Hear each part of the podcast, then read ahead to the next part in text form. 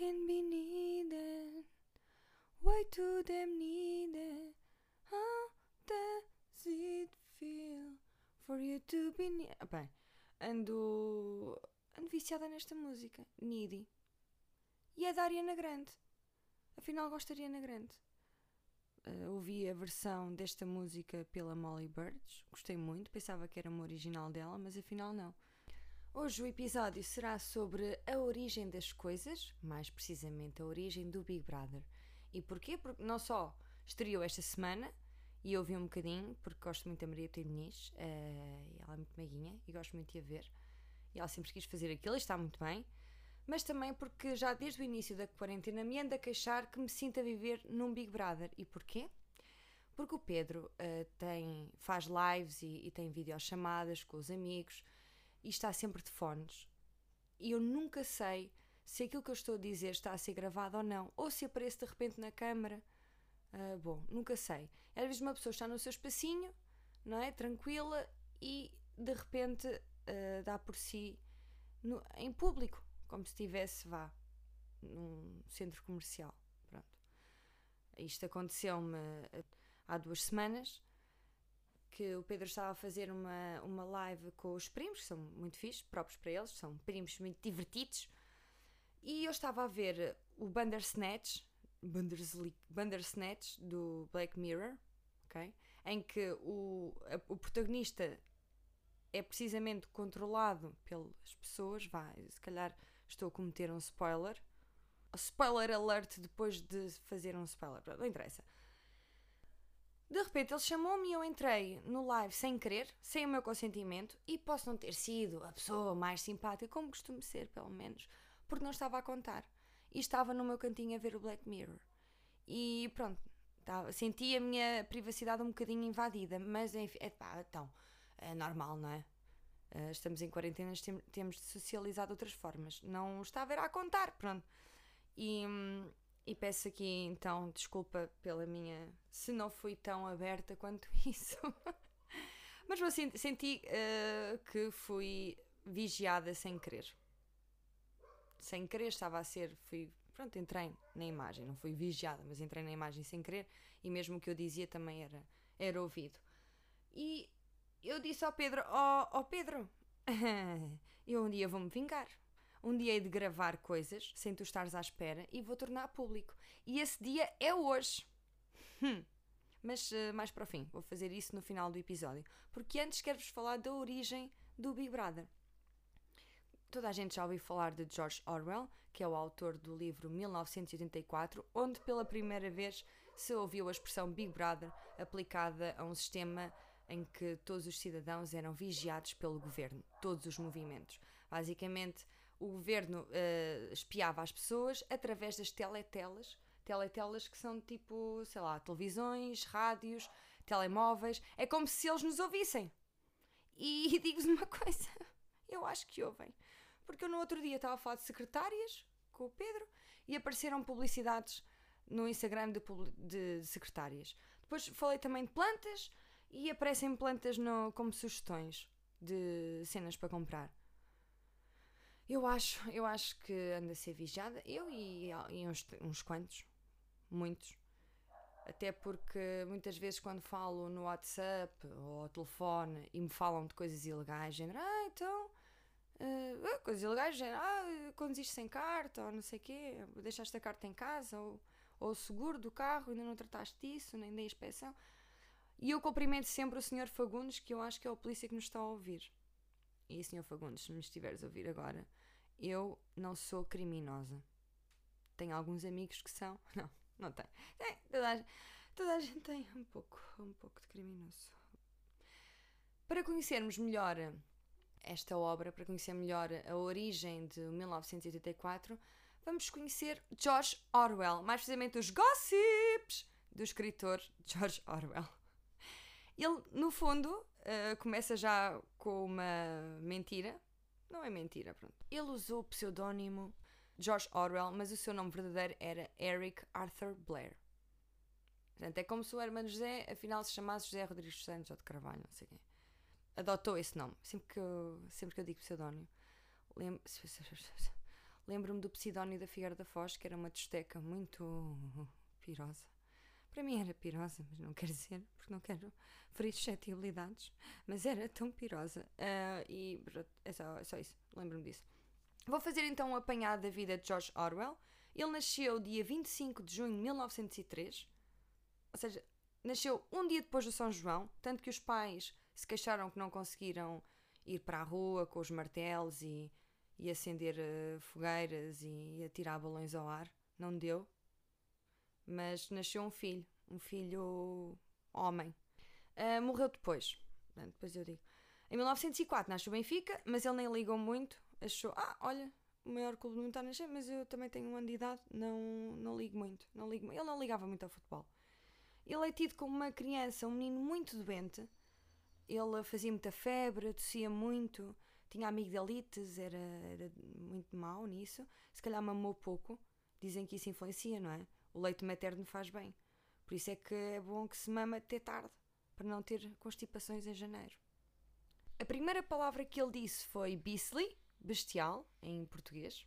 Mas não é bestial de género, ei, fizeste uma ação bestial, és mesmo fixe. Não, é bestial de alguém estar a masturbar um cão.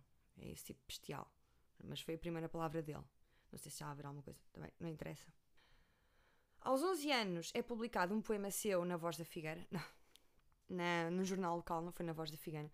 Voz da Figueira, por acaso, era o jornal local da Figueira da Foz, que continha para aí 5 páginas. Duas com eventos desportivos, uma com inaugurações. Ei, o Santana Lopes inaugurou aqui um oásis espetacular e um pórtico que é uma maravilha. Uh, e pá, depois mais umas páginas que as pessoas tinham morrido e os bebés e por aí fora. Nunca mais fiz o top bebês da semana, mas a ver se não me esqueço. A ver se não me esqueço. Depois, portanto, ele já tinha, demonstrava muito talento para a escrita. O, o Eric era muito, muito talentoso e até dizem que com 4 anos começou a escrever, mas não sei até que ponto é verdade. Como os pais não tinham dinheiro para ele continuar a estudar, para ir para a faculdade, ele desistiu dos estudos porque as notas também não eram grande coisa e não conseguiu a bolsa e por isso foi obrigado a desistir e a entrar para a Polícia Imperial Indiana, onde esteve 5 anos.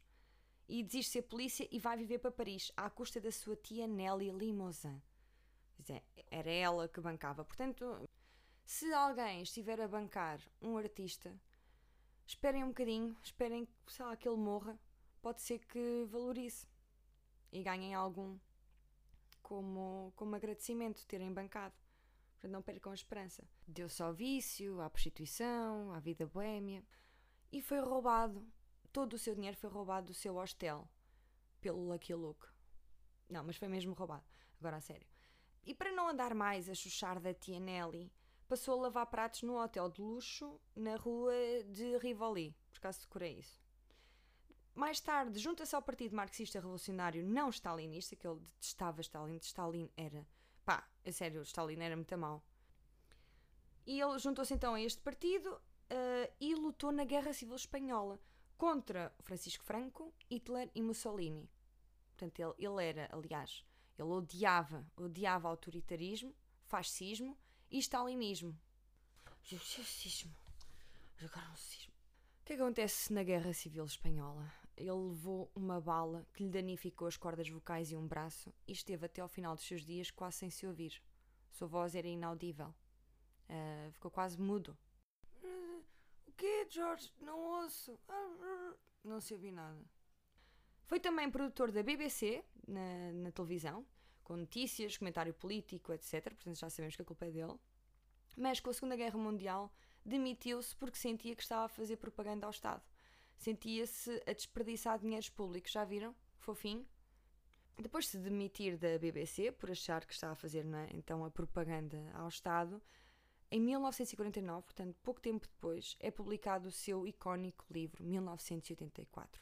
É muito provável que a obra 1984 tenha sido influenciada pelo seu trabalho na BBC e o quão a televisão tem um papel eh, importante na formação de mentalidades e na lavagem cerebral, no fundo. George Orwell, ou Eric, eh, chegou mesmo a usar um bigode igualzinho ao do Hitler, mas depois percebeu que, espera lá, que o Hitler não é flor que se cheire e optou mais tarde por um bigode muito fininho em cima do lábio superior, o chamado bigode lápis.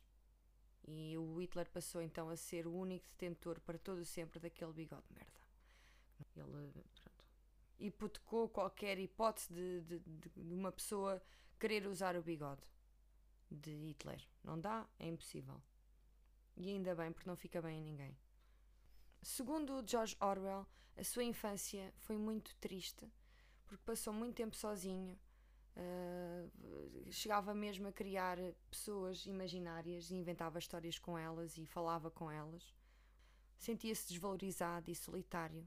Tadinho. Estou, agora até dá pena. Eu, eu, eu própria também tive um amigo imaginário. Era o Pedro, chamava-se Pedro por acaso. E nós brincávamos às Barbies, foi até aos 15.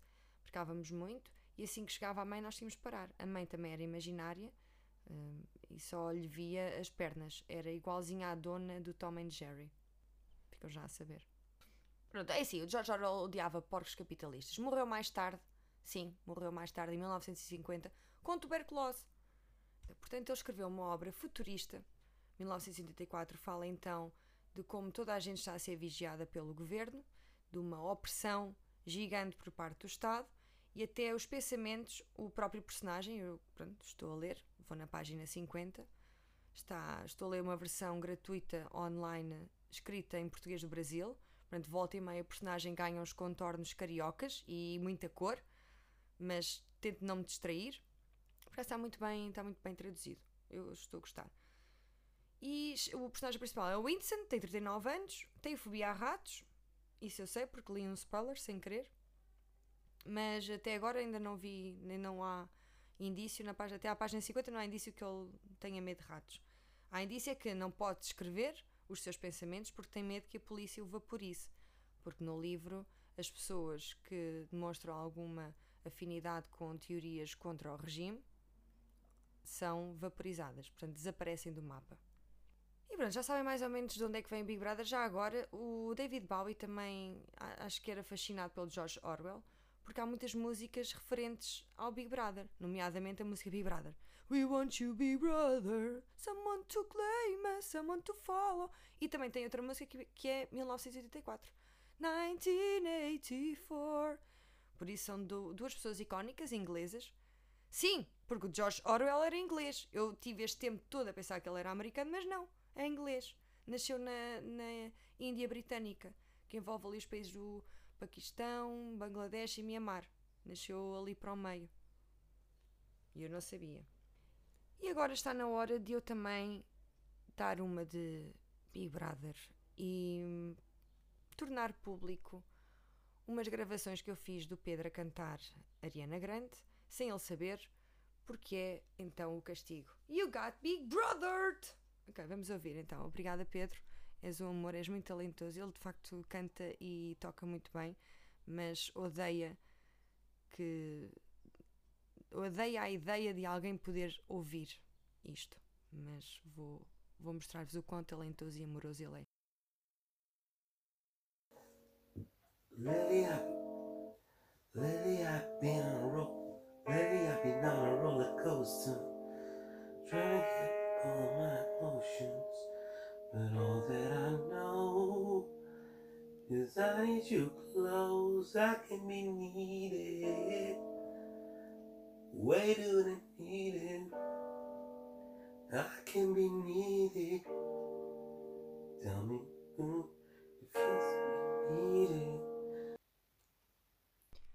Pronto, desculpa Pedro ter tornado isto público. Uh, e obrigada.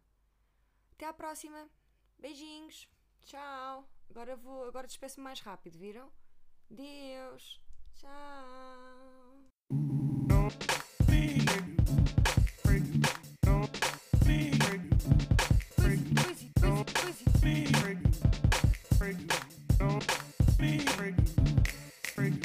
Coisitas de Rita.